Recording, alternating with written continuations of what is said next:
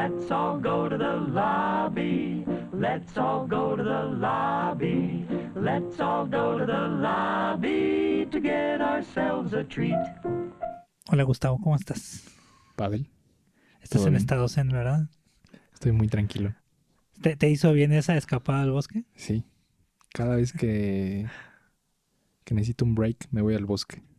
Al bosque o a la playa o a California. No quiero sonar pretencioso, pero a veces sí necesito mis escapaditas. Ah, Le- bueno, me, voy a, bueno, me voy a bueno. levitar al bosque. Y... Eh, ¿Lo necesitaba el, el podcast de esta ocasión o, o simplemente porque... No, pues ya, ya sabes, trabajo, pandemia. Sí. Bueno, amigos, bienvenidos a otro episodio de su podcast favorito que le ganamos a Richo Farrell. Sí, sabes que antes que nada, quiero darle las gracias a A todos. todas esas todos, personas todos, que nos escuchan, pero además a esas personas que nos compartieron su, su rap de Spotify. Eh, no es la única plataforma en la que estamos, estamos en Google Podcast, en Apple Podcast, en Anchor, todas las plataformas donde se pueden escuchar podcast. Pero específicamente las personas que usan Spotify pueden compartir sus, sus highlights del año. Highlights del año. Y ahí estábamos en, en muchos. Y me- me- la verdad me sorprendió mucho ver cómo personas nos dedicaron más de mil minutos. sí, Dije, wow. sí, sí, sí. No, no, y aparte... Ni siquiera mi familia me dedica mil minutos. Sí, a duras penas de que mi mamá me escucha. Sí. Entonces fue muy, fue muy, fue una grata, muy, muy Sí, grata sí, sí. sorpresa. No, en verdad, muchas gracias a todos los que nos han apoyado desde el minuto uno, Sí, desde el segundo uno. muchas, muchas gracias. Vamos a intentar quedarnos en el tema un poquito más de tiempo. Sí, Vamos a intentar no desviarnos tanto. Te los prometemos. Eh, pero sí, muchas gracias a todos por escuchar, por seguir escuchando. Y Pavel, hoy tenemos un capítulo que retoma nuestra encuesta. Así es. El número 17. 17, Sí, 17. 17 de nuestra encuesta. Eh, una película que yo, debo confesar, nunca había visto. Es la, No, porque es la primera bien- vez no, que la porque veo. eres bien collón. No, deja tú. eh, Nunca te llamó la atención, ¿no? Ajá. Este, este, esta semana vamos a hablar de entrevista con el vampiro. Interview with a Vampire, right? Sí, de Brad Pitt, eh, Tom Cruise. Una adaptación de la novela de Anne Rice, Sí.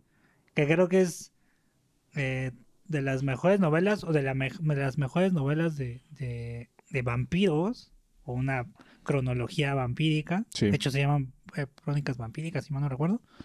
Este que pues marca un antes y un después también en la misma literatura. Digo, Anne Rice ya después empezó a di- disparatar un poco con su propia mitología, pero al menos ese libro y esta película pues son muy fieles en ese sentido. Sí, es una película de 1994. Yep. Brad Pitt en su prime. Es que lo, lo cool, Es- está en su prime. sí, está en su prime, o sea, es que convergen como leía hace tiempo, antes del podcast, que esta es de esas películas donde se hace una estafeta generacional, le llamaban, ¿no? Porque Tom Cruise, pues, todavía en su prime, pero como que ya se sentía que él era una figura de los ochentas, ¿no? Sí. Ya no era un hombre joven, pues, ¿no? Sí, ya era el Tom Cruise de Cocktail, de Top Gun. Ah, sí, ya, ellos. o sea, ya, ya, ya la había roto, ¿no? Sí. Ya Días de Trueno, mm, ya todo un show. ¿no? Rain Man, hasta Rain, Rain Man, ¿no? Man, o sea, ya, ya, ya tenía tablas, ¿no? Y este. Y como que tenía que sucederlo a alguien, ¿no? Y en ese sentido, muchos, muchos críticos de la época decían que le estaba pasando como que generacionalmente la estafeta de el nuevo guapo, la nueva Sí, estrella, a Brad Brad Pitt, que tampoco llevaba mucho, pero que la rompió durísimo en cuatro años que creo que llevaba ya de una carrera un poco más consolidada. ¿no? Después de eso hizo, eh, conoce a Joe Black, Ah, ¿no? Sí, y bueno, y de ahí ya como que que, saltó. Que me da risa que cuando, cuando recibió su Brad, su Oscar ese Brad Pitt, le dijo, ah, sí, hombres como Tony, ¿no? Como Anthony Hopkins, ¿no? Sí. Sí, que le dice Tony a... Exacto, solamente, Hopkins, ¿no? solamente Brad Pitt. Sí, exactamente, ¿no? Me sorprendió que haya ganado tan tarde en su carrera. Se lo merecía desde hace un montón, pero es como, Sí. creo, de esos actores que Y aparte, como, como DiCaprio, ¿no? Como que se le fue dilatando, dilatando mucho. ¿no? pero lo ganó por mejor actor. eh, es una película muy Pero ni siquiera es el mejor actor en- Sí, ma- protagónico, sí. es de soporte. de soporte. No sé, eso se me hizo muy, muy raro. Sí, Yo se lo hubiera dado antes. Yo se lo hubiera dado. Yo se lo hubiera dado por Moneyball. Sí, es una gran película. Una muy, muy, muy buena película. Y de gato aparte sale tu amigo Jonah Hill. Jonah Hill. Que ya también estaba en esa transición de convertirse en Jonah Hill hipster, ¿verdad? Pero Ándale. Fue, fue, fue la última. No, no sé si la última, pero fue todavía esas películas que, que le ayudaron a llegar a Wolf of Wall Street. sí, exacto. Ya después de Wolf of Wall Street ya dijo, ya, ya trabajé con Scorsese. Ah, ya, ya, ya, voy a hacer con ustedes, sí. 10 películas para mí. Exactamente, ¿no? Y sí, yo creo que en, en esta película, como ya lo dije, fue la es la primera vez que la veo en mi vida. No la aguanté. Me, me desesperó To- Todos mucho. los fans de Brad Pitt. y de- O sea, en- ¿Por qué? entiendo, la, la entiendo, entiendo de qué trata, entiendo como ah, la trama, el tema. Pero no sé, algo, algo tuvo la película y algo me hizo que todo el tiempo me puso muy tenso. No sé si es porque es un poquito de época Sí. o no sé si es porque en algunos momentos para mí es lenta, pero se me hizo... Kirsten Dunst de Ah. pequeña es increíble. Sí, sí, sí. Hay muchas cosas que resaltar en la película. Por ejemplo, eh, yo diría que de mis cosas favoritas es Kirsten Dunst. Sí. Sí, ahorita Muy que la estaba volviendo a ver. O sea, la he visto N veces. Ajá. Pero este. Kirsten Dunst, o sea, se pone al nivel precisamente de dos estrellas, ¿no? O sea, ya iba empezando Sí. prácticamente.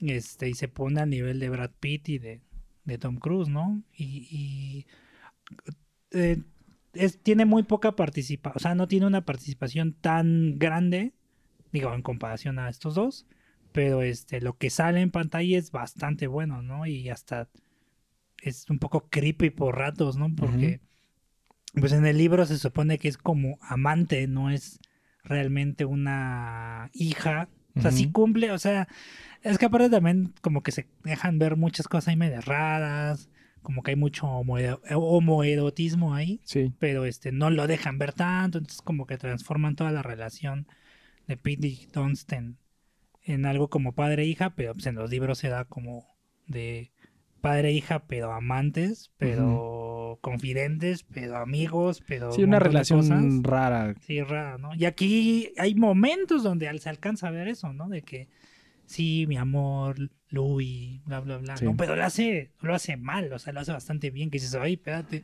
Sí, lo hace es muy una bien. niña como de 12 años, ¿no? 13 años. Sí. Creo que otra cosa que influye que, que no me haya como... No es que no me haya gustado, es más bien que me, que me estresó un poco. Sí. Es que llega un momento en el que has visto mil historias de vampiros y es difícil que una tenga algo lo suficientemente atractivo como para que te atrape. Las historias de vampiros han existido desde hace siglos, literalmente. Sí. En la literatura, en... han existido en películas como Nosferatu de hace... Sí, sí, sí. Desde el expresionismo sí. alemán hasta acá, ¿no? Tienen, tienen muchísimo. La última película que me sorprendió fue Crepúsculo.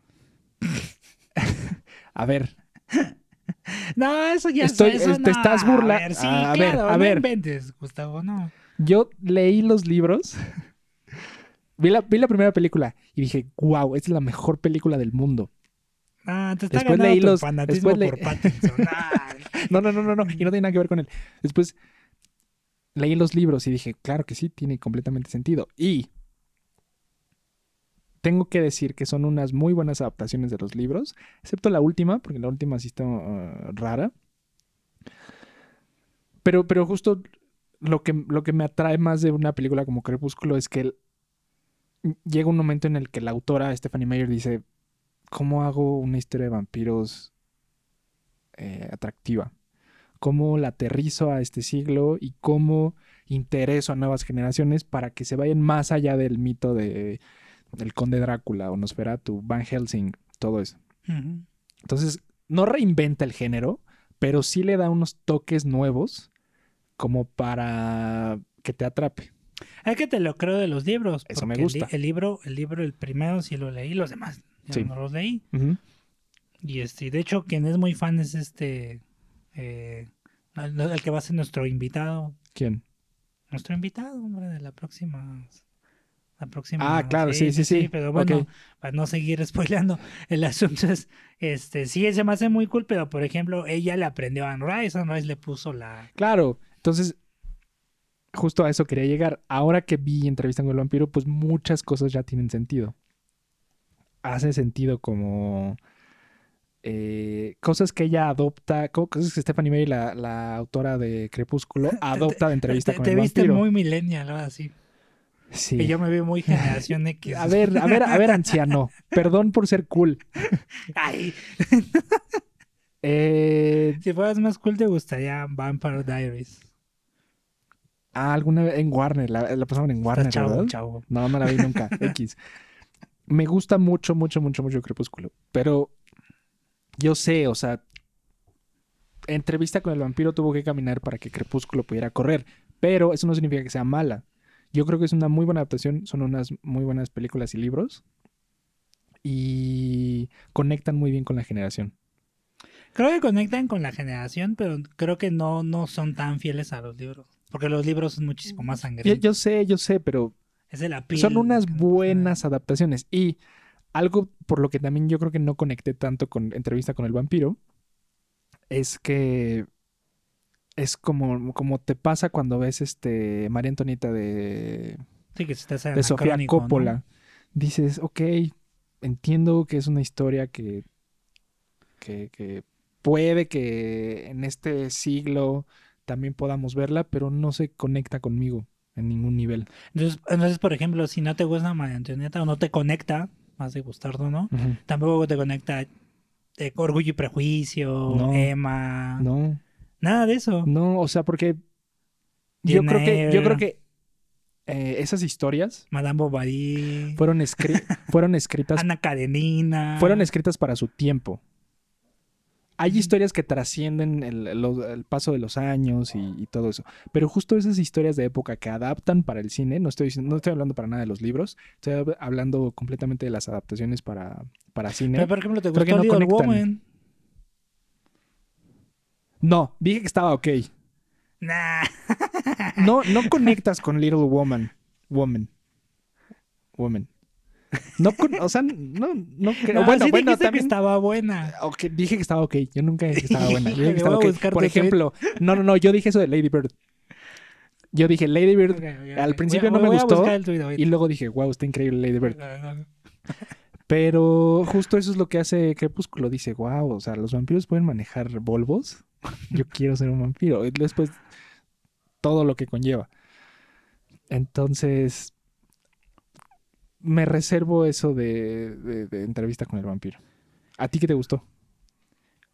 De Eh, todas las veces que la has visto. no, Porque no, tú, o tú ya tienes más perspectiva que yo, que es la primera vez que la veo. Sí, no, yo, o sea, es que a mí me recuerda mucho que es, o sea, es, un- es la primer, para mí es como la primer película de vampiros que se aleja del mito de Drácula.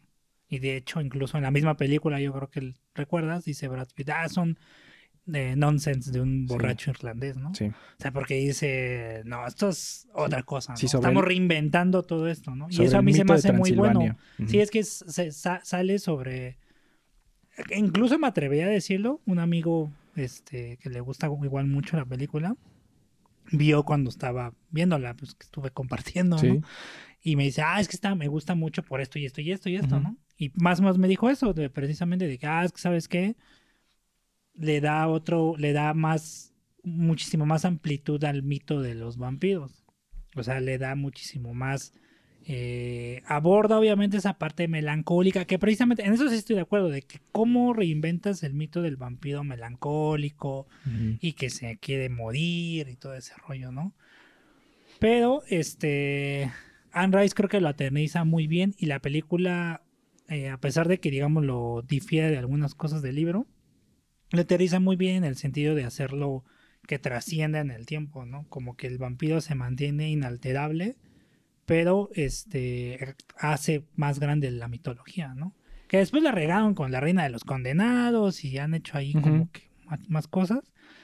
Pero al menos esa, esa, si la dejas como un producto solitario y que no existió nunca la reina de los condenados, da muy buen espectro de que realmente no saben quiénes son, no saben cuál es su lugar en el mundo, que este, o sea, pone ese rollo más existencialista que a lo mejor Bram Stoker más bien se iba más por el rollo como de la tragedia del amor, ¿no? Que por eso el Conde Blas se convirtió en ese rollo, como que dejaron eso atrás y dijeron, nosotros existimos porque debe existir el mal en el mundo, casi casi, ¿no? Y eso a mí se me hace muy interesante.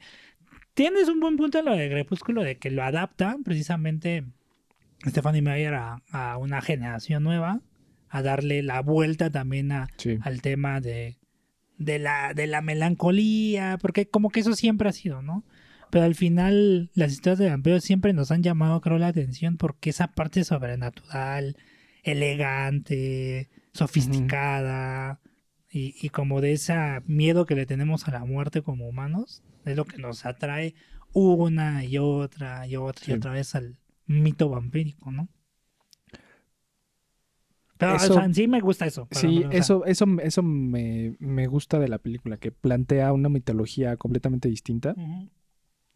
A todo lo que, lo que habíamos visto antes. Otra vez en Twilight adaptan eso, pero lo expanden muchísimo más. Sí, Con los Volturi, con todos estos clanes de vampiros. No solamente hay vampiros en Estados Unidos y Europa, también hay en Portugal, en, En Egipto, ajá, en partes de Sudamérica. Eso está muy, muy bueno. Y yo creo que, obviamente, del, de- no he leído el libro, pero en el libro me imagino que exploran más en, en, en muchas cositas que no se pueden ver en, en la película, pero eh, estamos hablando de que se queda en una sola película. Entonces, a veces tú quieres como conocer un poquito más de respuestas Sí, que decir, ok, entonces eh, ya descartaron completamente la mitología clásica de, del conde Drácula y de Transilvania y todo eso. ¿De dónde vienen entonces? ¿De dónde viene el personaje de Antonio Banderas. Armand? Armando. Eh, ¿Quieres saber esas quieres saber ese tipo de cosas? ¿Quieres este explorar un poquito más en ese mundo? Y no te lo da, o sea, se queda muy Sí, muy, muy seco, corto, ¿no? muy corto en, en respuestas. Digo, desarrollan el personaje de Brad Pitt, eh, el de Kirsten Dunst no, no tanto porque es, es un poquito más difícil. Desarrollan el, el personaje de Tom Cruise, Lestat. pero no te dan más mitología, no te, no te echan como ese huesito para que tú vayas explorando más. Sí, sí, es que yo creo que más bien no sabían si iba esto a responder bien o no, ¿no? O sea, al final la- a la crítica en su momento no les gustó tanto y conforme ha pasado el tiempo, ya le han dado más de, ah, no sabes que sí es bastante buena, a lo mejor las actuaciones no sean las mejores del mundo, pero como una pieza dentro de la onda Sí. terror, ciencia ficción, drama de época y lo que quieras, pues está bien, ¿no?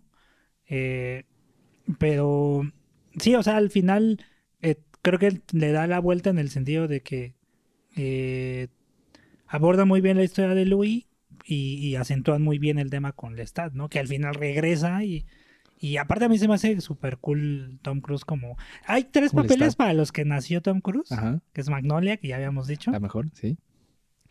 Top Gun Sí, Maverick, y este y uno es este. Porque Ethan Hunt lo ha ido formando sí.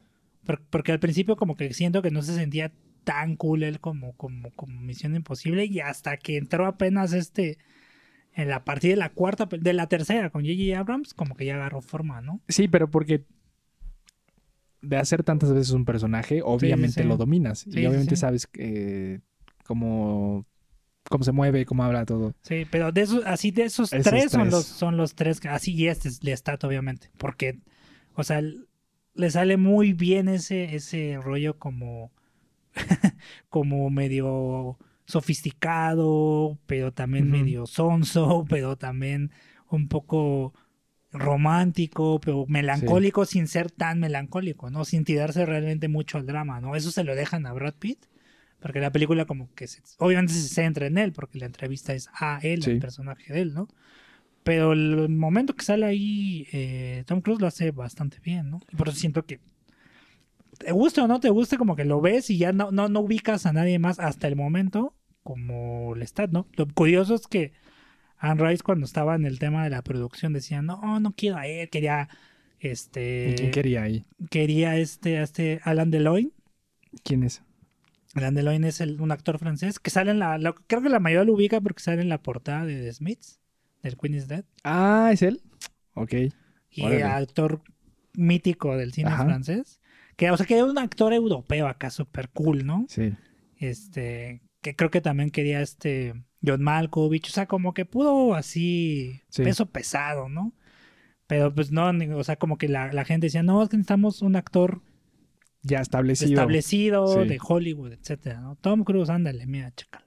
No, no, Ok. no, pero bueno, ya, pues quiero que salga mi película.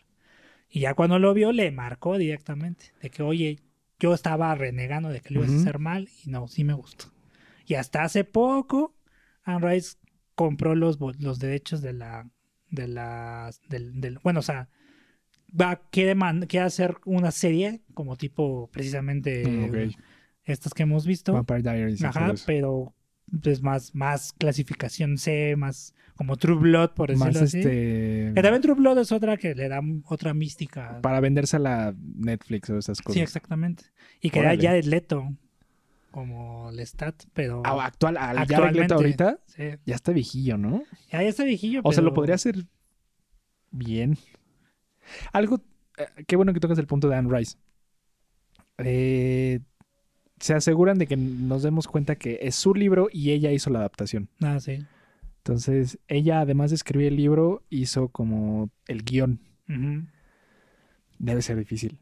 Sí, Debe ser difícil adaptar tu propio libro para hacer una película y no tener como ay- ayuda. Obviamente me imagino que tuvo como notas de producción y todo eso. sí, o el director ahí le fue moviendo, ¿no? Pero es de los pocos casos en los que el autor hace el mismo guion. Sí, Y yo creo que debe ser como muy difícil porque pues, es como tu bebé. sí, Entonces imagínate la, la locura de tener que pensar cómo quieres verlo en la pantalla, la infinidad de posibilidades que puedes eh, tener y elegir un camino en específico. También requiere Sí. mucha seguridad, mucha, Sí. mucha seguridad. Y Sí. le salió bien. O sea, la historia tiene una muy buena estructura. Me gusta mucho el recurso de eh, flashbacks. Entonces, de ir a la entrevista y de regresar al flashback. Entrevista, flashback. Y como el plot twist del final está cool también. Claro. Aunque no lo entendí muy bien. de, o sea, este el stat cuando ataca ya a Christian Slater. Ajá, no, cuando Brad Pitt se va, ya no lo volvemos a ver. Ah, sí. O sea, es que el problema es ese. Que, o sea, sí ahí tiene. Ese es uno de los mayores problemas Entonces, que tienes. Que el- el- no cierran bien el arco. El, el que está entrevistando le dice, pues ya, ¿para qué me dijiste todo esto? Órale, casi casi le dice, conviérteme, ¿qué hubo? Y ya, Brad Pitt se va. No volvemos a ver de él. Sí, lo asusta más bien. Lo asusta y le dice, te quieres convertir en esto y bla, bla, bla. Este, te voy a matar y no sé, quieres saber la muerte y bla, bla, Sí. bla. Y él, no, no, no, suéltame. Entonces ya él se va. Pero, o sea, sí, ahí es de como de, ah, dude. Sí. ¿Y, y a dónde se fue? no ¿O sé, fue, sí, no? eso, eso se me hizo muy raro. Pero aparte también hay una escena que no entendí, que es cuando, cuando Louis se va a ver al Stad, que ya como es como Nueva Orleans de los ochentas, Sí. y llega a donde está y el Stad ya está como todo viejito, todo, todo, todo enfermo. De repente un helicóptero, la luz de un helicóptero llega a su casa. ¿Entendiste eso? Sí, está bien raro. Es una casa de dos pisos. Sí. en medio de una zona residencial. ¿Por qué? Sí. Qué estúpido. ¿Por qué? Sí, porque chingado la punta un... ¿Por qué un helicóptero está volando tan bajo, pero además por qué apunta una luz a la ventana y por qué lo ven como si algo fuera algo normal? Ajá. Sí, eso está muy idiota. O sea, eso es... eh, no, no, no- Sí, sí, sí. Esa parte yo también. La primera vez que la vi, no, no me hizo ningún ruido, ¿no? Pero ya conforme la he visto, sí sé. ¿Cómo? y si de por sí yo ya estaba como estresado y tenso, esto rompió completamente la ilusión de la película. Como ese detalle de por qué pusieron, qué significa, no significa, no creo que significa nada. No. No, o sea, fue un recurso bastante bobo. Ajá, que le dice, no te preocupes, esta no es luz este, real, es luz artificial. sí, sí. Eh, ¿Qué? Sí, o sea, lo pueden haber hecho tan fácil con una de esas farolas que existen Ajá, o actualmente, corres- las quitas. la- Corres una cortinita o abres una te puertecita sí. y entra la luz de una... Sí, es un recurso muy, muy tonto. Eso, Sí, es lo, eso sí. lo- eso es lo que terminó de romperme la ilusión de que estaba viendo una película. Sí. Sí, sí, Eh, Y el, bueno, y el final, obviamente, el final está cool. Creo que está padre esa parte como de volver al inicio. De no nos vamos a deshacer del Star tan fácil. Sí, ¿no?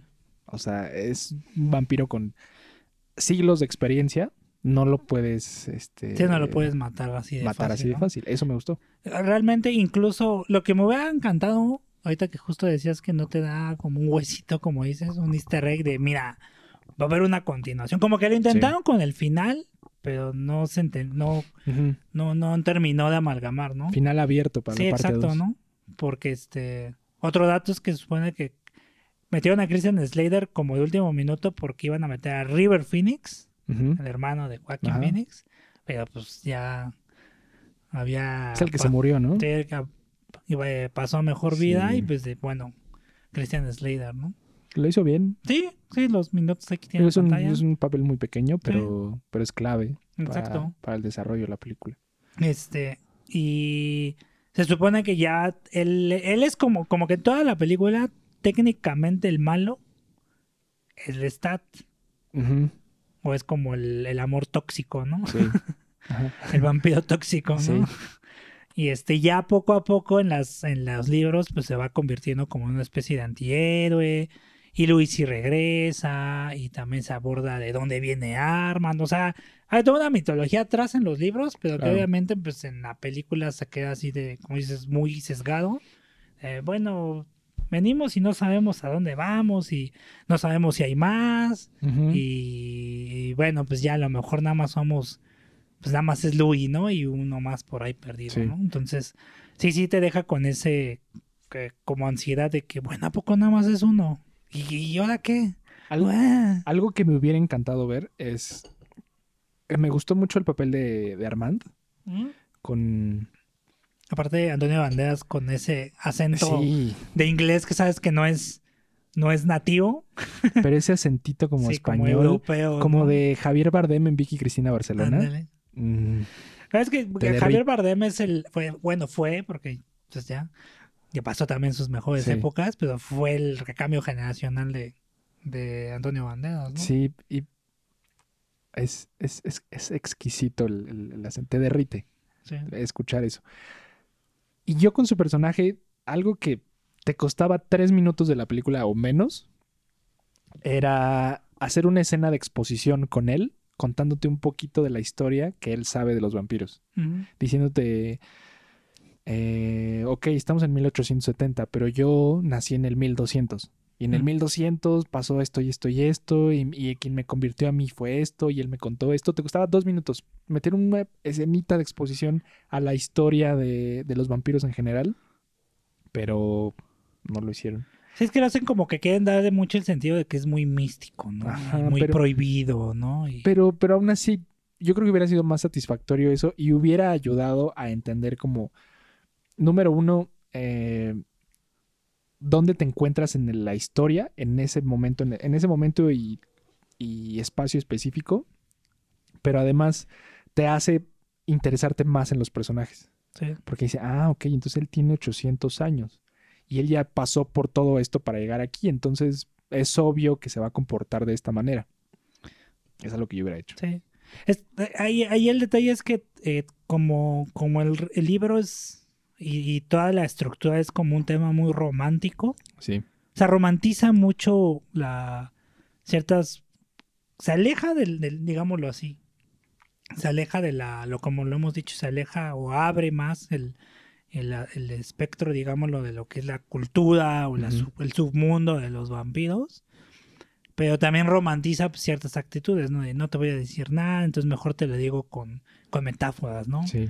de que me acuerdo mucho de que ah mira yo no siento esta flama y Ujú. y Sí, no, este, porque nosotros nada más Dios nos creó porque que un- somos un capricho de él, pero no hay ni bien ni mal. Y que bueno, ya mejor di otra cosa, ¿no? O sea, como que de repente siento que obviamente Sí. para ge- generaciones más nuevas es de, ya, ya, ya, ya, pues muéstrame la sangre y Sí. mata a una vieja y haz esto. y No, es- más, más, más rudo, ¿no? Y, y está bien, porque no necesitas más violencia o más eh, sangre para, para que te interese la historia, pero sí quieres eh, generar empatía en- con los personajes. Y Sí. yo, por, por lo menos no sé tú, pero yo no generé empatía ni con Lestat ni con Armand, porque no los conocía. Sí, ¿no? No, no llegas a conocerlos. Generas empatía con Brad Pitt, porque sabes cuándo nació, cuál fue el punto de inflexión en su vida en- y en su nueva vida de vampiro y todo lo que ha pasado, pero en los demás no. Entonces, es, es, es fácil interesarte en un solo personaje, pero lo realmente bueno es cuando generas empatía con todos.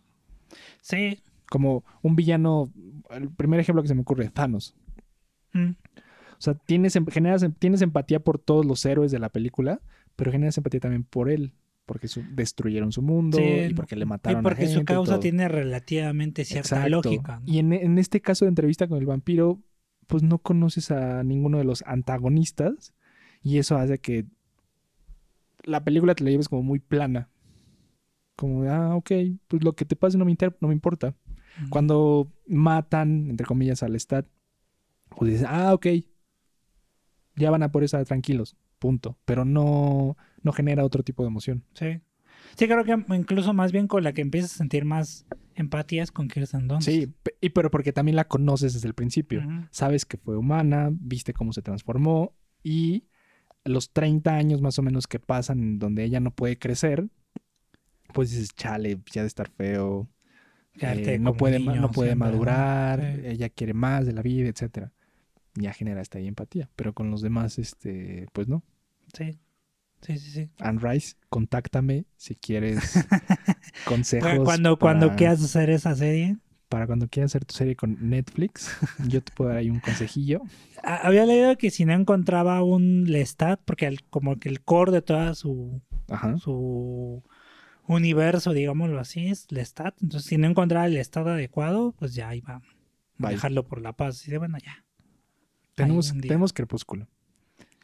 Crepúsculo llegó para alegrar nuestros corazones. No, no, Gustavo. Hace años, hace años no. lo he No. visto. Y un amigo en la prepa me la regaló, el No, DVD. no, no, no, no. Te puedo decir que si la veo ahorita me voy a emocionar como hace 10 años. No, Cuando sale No. Muse y no, no te, lo- no te lo puedo creer. Robert Pattinson manejando su Volvo.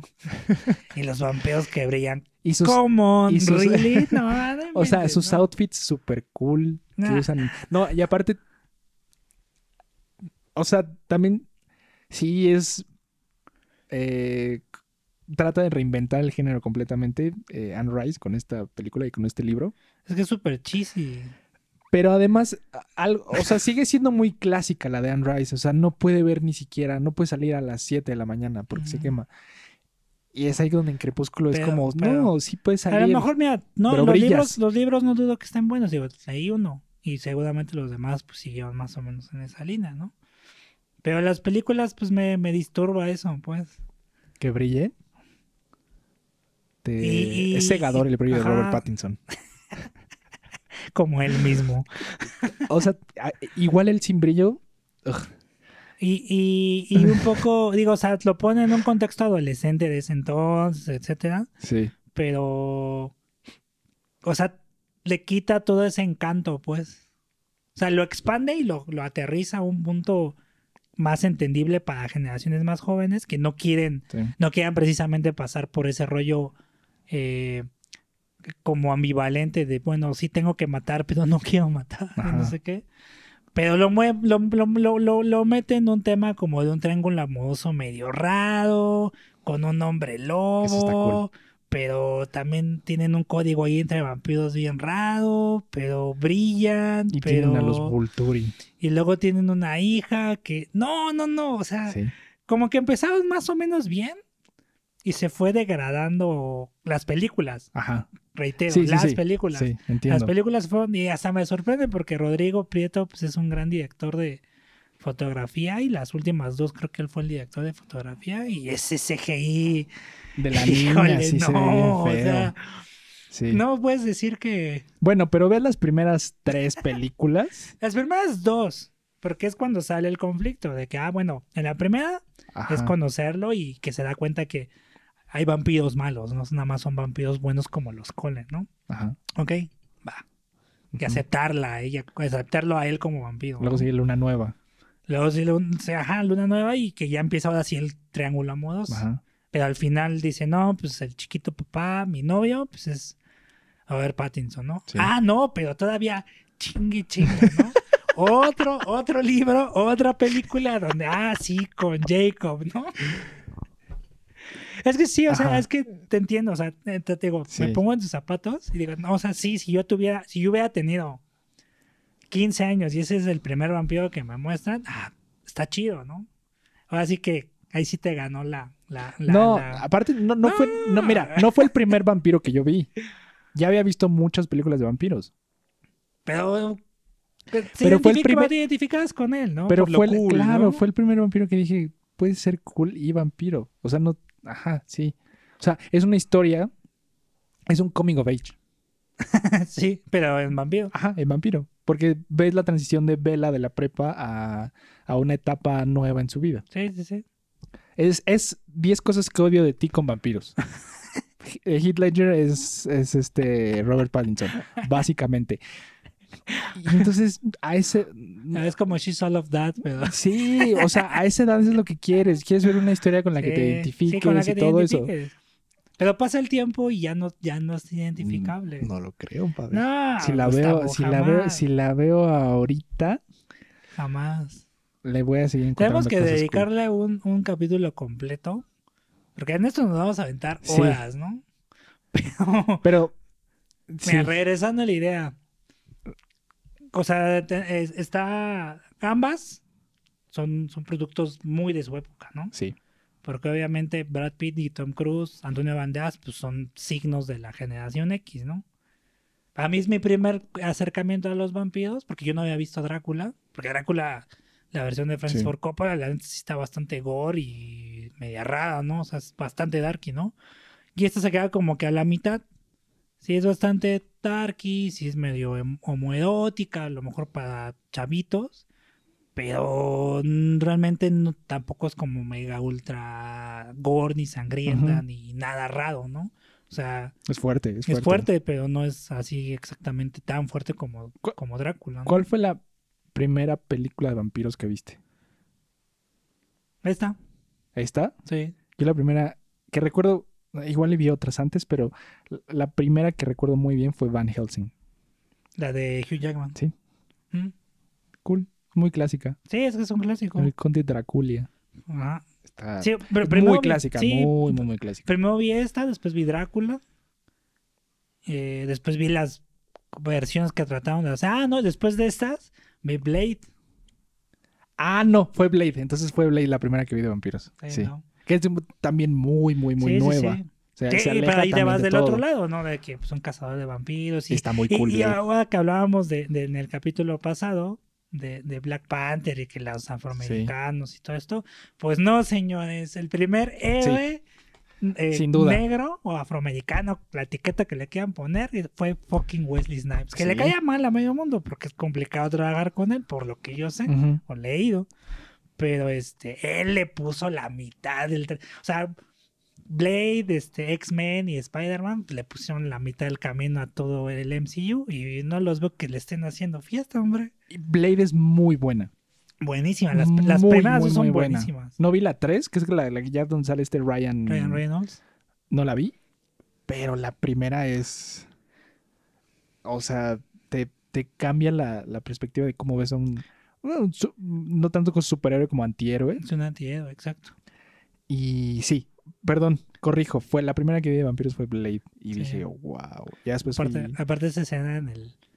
A mí ¿En me el- encanta. el Es la, Claro, escena, sí, es la sí, mejor sí. escena en un rape que he visto en mi vida. Sí. Sí, Cuando empieza. Mejor de Confusion.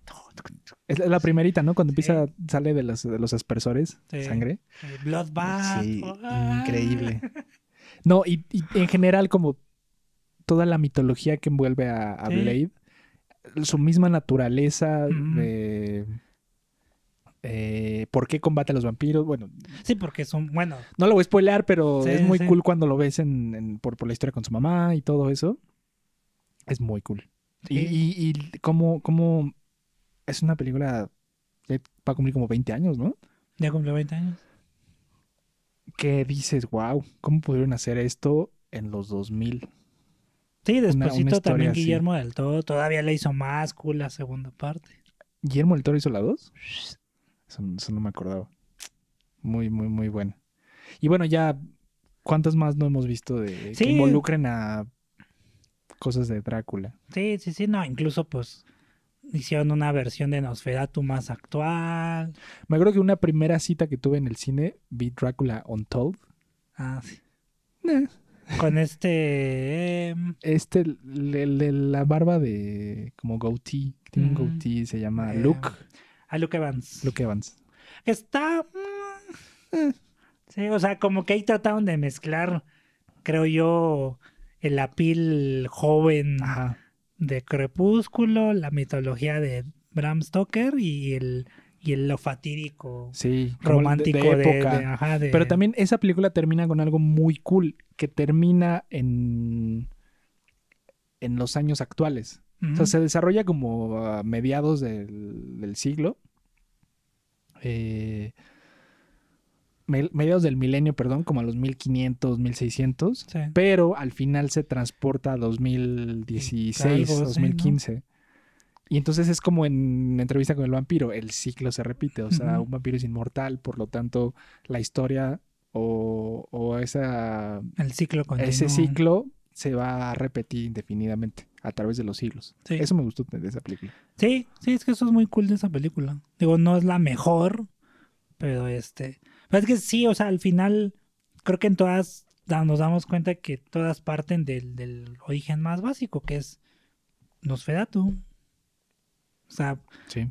no, no, podría, no podría existir el cine de, de, de vampiros o toda la mitología vampiro. Digo, más allá de la mitología misma que hemos inventado como humanidad con los animales nocturnos y estas cosas y, y como esta idea de un, un animal que caza a otro animal. O sea, pues nosotros que nos sentimos como en la, en la cima de la cadena alimenticia y pues aquí de no, hay alguien más, ¿no? Entonces, aguas, ¿no? O estas, todas estas referencias que existen también, obviamente, de que los vampiros pues, son este los ricos y pues este los pobres pues son a los que les succionan la sangre y todo este rollo como de la de monarquía, la, la, la clase, las clases sociales y ese rollo, ¿no? Pero este, sí, o sea, no pueden partir ninguna si no existiera Nosferatu, ¿no? ¿Qué, qué, qué no te gustó de todo esto que, que viste ahora que, que la volviste a ver? El ritmo sí es muy lento. Sí, como dices, es que el ritmo te mata ciertos momentos que son muy buenos. O sea, como que le mete el acelerador sin ciertas partes. Por ejemplo, cuando Louis incendia su casa y se va y todo este rollo y, y le salva por él, ¿no? Y de repente, pum, un como bajón ahí medio raro, como que se empiezan a, a dar vueltas por aquí, por allá, para hasta que este eh, convierten a, a esta el personaje Kirsten Dunst, ¿no? Y después otra vez como una calma y media rara de que bueno, van creciendo, va otra vez como que agarrando ritmo la película y pum, lo matan y de, ay no, que ya ahorita seguramente van a buscar o van a encontrar algo más, ¿no? No, no hemos encontrado nada y Sí. este y aviéntate otros 15, 20 minutos con armas, a ver qué rollo, ¿no? Que lo hace bien, como dices, este, este Antonio Banderas, pero otra vez un bajón, ¿no? O sea, como que esos anti, esos momentos anticlimáticos, Sí. es así de ching, güey, o sea, Esta, justo en esta película veo.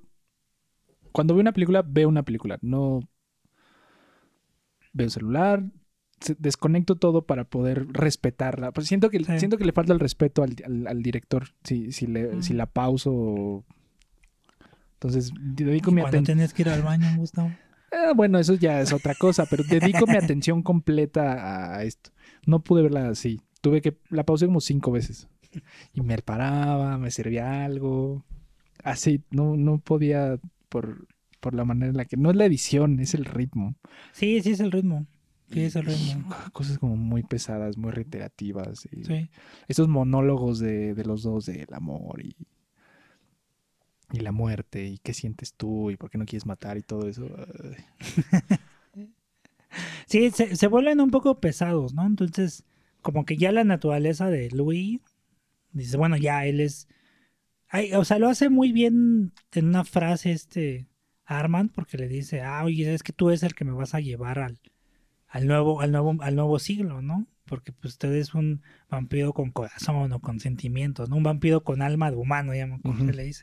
Esa línea está muy cool, pero se pierde entre todo el bagaje ahí Pues de sí. cosas, ¿no? Entonces como que sí, o sea, si no, no, no te ha gustado y si no eres tan fan como de este rollo de los vampiros, como que como que chin se, se pierde entre todo el ruido de tantas frases, de tanto, tanto, tantos stairs, tanto así de ay bueno, y ahora qué, ¿no? Sí, eso, Sí, eso lo, lo hace muy, muy lenta y es, creo que el- es el, la parte. la, es el, el- lo que le hace débil, ¿no? O sea, pero creo que eh, el hecho de que te cuenten todo eso es lo que hace la piel con la gente, ¿no? Porque para que llegue al top 20, Eso es algo que te iba a, a decir también.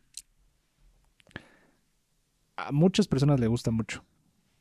No sé si sea por.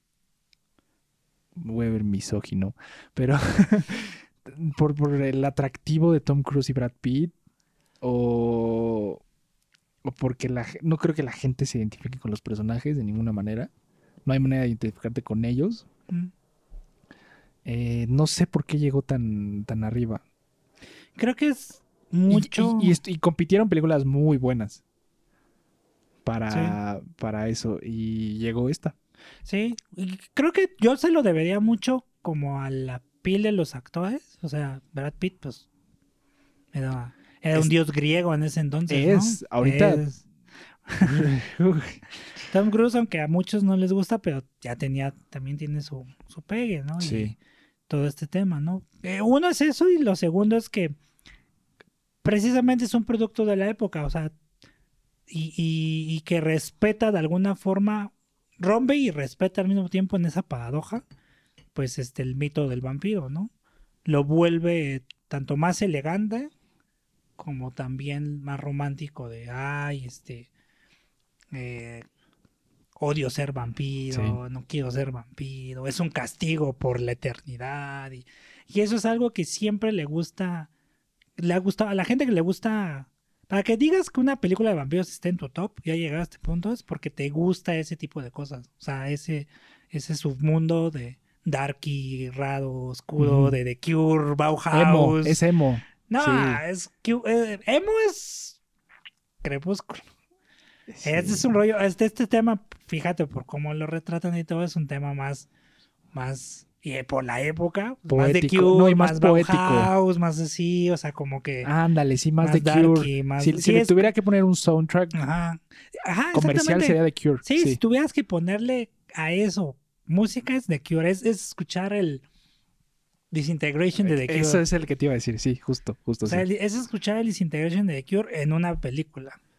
Casi, casi, ¿eh? Sí, me, me- Casi te lo me lo tuviste que decir así para que lo entendiera. Entonces, ahora lo veo con unos Sí, ojos sí, completamente ajá, distintos. es que eh, eso es lo que hace que la gente le guste, porque le da ese aire trágico. Y, y los mexicanos en particular tenemos un gusto por el tema darky y la onda como muy de cure fina, como, como esa combinación de muchas cosas que, que, que la hace encantadora, ¿no? Y por eso yo creo que llega a ese punto, ¿no? Donde resalta sobre, sobre el mismo Drácula, sobre el mismo Nosferatu, sobre, o sea, sobre otras mismas películas de vampiros que cualquiera podría decir, este, resalta en ese sentido porque hay esa parte de, de lo trágico o lo, o lo, lo, lo melodramático, ¿no? Porque nos encanta lo melodramático aquí en México. Sí, es cierto. Creo que puedes encapsular muy bien cosas que pasan en la película y la percepción general con, con esa analogía. Sí, sí, sí, sí. Sí, digo, no es ninguna excusa, pero tratas de entender como que la idea de, de, de, de una película que es buena, pero que cómo es que resalta de sus peers, ¿no? Sí. O sea, de, de todas las que, quitando las que son como esenciales, cómo es que resalta más que Drácula Untold. Ah, por esto, porque tiene ese, ese encanto, ¿no? Sí, que que Drácula hay- Untold no tiene. Y que hay muchas. O que incluso Crepúsculo tampoco tiene, ¿no? Ah, ¿sabes de cuál me estoy acordando ahorita? De Buffy. Buffy la, es que aparte en los noventas en los noventas era De vampiro. super cool ser vampiro hombre. Sí. todo el mundo quería ser vampiro hombre. como del 2000 al 2010 todo el mundo quiso ser este zombie Ándale. Pero, y, y- justo también Buffy hace algo parecido y es que se adapta muchas cosas de la mitología como original, pero eh, introduce como conceptos de, ah, pues no más son vampiros, puede haber monstruos de todo tipo y cosas que coluden para eh, un plot general. sí Y bueno, Sarah Michelle Gellar de los noventas. Creo que sí. De- yo creo que yo cerraría con esto. Las películas de y los- las historias sobre vampiros existen desde hace siglos. siglos nos han Van a acompañado seguir- desde siempre creo. Van a seguir existiendo por otros buenos siglos hacia adelante. Y los vamos a seguir viendo. sí Porque al final eh, un vampiro sigue teniendo esta naturaleza humana. De resistir y de, de tener este conflicto que es algo muy, sí es lo más humano del mundo mu- muy, muy, muy humano. Entonces, no le daría un sello a esta película. Porque honestamente jamás la volvería a ver en mi vida. Pero yo sí se lo doy un sello, para que tenga sello de cine del fin del mundo, tiene que tener los dos sello, sellos. sello unánime pero no este es bueno está bien no yo no te a- Está bien. eh, hemos hemos este, estado de acuerdo en otras. En esta, no tanto. sí diferimos no pero creo Tal que es, vez. pero creo que es porque obviamente cada uno la ha visto de, de, de Exacto. forma Es lo ¿no? que te iba a decir. Tal vez, si en un par de años la vuelvo a ver, ya estoy yo, no sé, Estoy viejo, como tú dices. viviendo en Nueva Jersey, en mi. en mi, en mi condominio lleno de, de- de retirados judíos, pues igual y la veo con otros ojos, pero por el momento el sello se queda ahí, esperando Yo otra se lo película. doy, entonces tiene la mitad. Tiene 50% del sello, 50% del sello. 30% diría yo, el 70% casi siempre es mío. Pero. Pero creo que podemos concluir este episodio, Pavel. Sí, sí, sí. Sí, es una buena película. No es. No sé si. No, no, no creo que sea la mejor de vampiros, pero sí, o sea, tiene un ese, ese, encanto del Ujú. que nos gusta. Y sobre todo si hablamos de Latinoamérica y si hablamos de particularmente de México y Estados Unidos, seguramente. sigue teniendo ese appeal. ¿Por qué? Pues porque son figuras místicas que reflejan ciertas cosas de nosotros, ¿no? Y así lo quisiéramos hacer como análisis antropológico, bueno, mil y un cosas, pero siempre van a llamar la atención y cada X tiempo llega una historia, ¿no? Crepúsculo llegó en los 2000 eh, a finales de los, de los 90 pues Buffy, a mediados de los 90 estos, a principios de los 90 la versión de, de Francis Ford Coppola y si Anne Rice se pone las pilas, pues va a sacar la versión de los 2020. Entonces, sí, vamos a seguir teniendo estas historias porque al final nos llaman la atención, ¿no? Y eso se refleja en el hecho de que esté aquí en este top 20. Entonces, pues, hasta aquí. Hasta aquí ese tema. Entonces, regresamos la próxima semana Yep. con el número 18 de nuestra lista. Diosito, ya se va a acabar esto. Ya se está acabando nuestro, nuestro top 20. Vamos a hacer, eh, vamos a llegar hasta el número 20 Yep. de, la, de las encuestas. Eh, después de eso, vamos a tener un pequeño break Break vacacional. para organizarnos, para eh, poder preparar una segunda temporada llena Yep. de historias y aventuras y y cosas tristes y hablar de la muerte y todo. Sí, comentarios sarcásticos, referencias a cultura pop. Yep. Sarah Michelle Gellar. Eh, Emily Blunt. Entonces, Nos vemos la próxima semana. Mi nombre es Gustavo Vega Yo soy Pavel Vega. y gracias por escucharnos. Let's all go to the lobby to get ourselves a treat.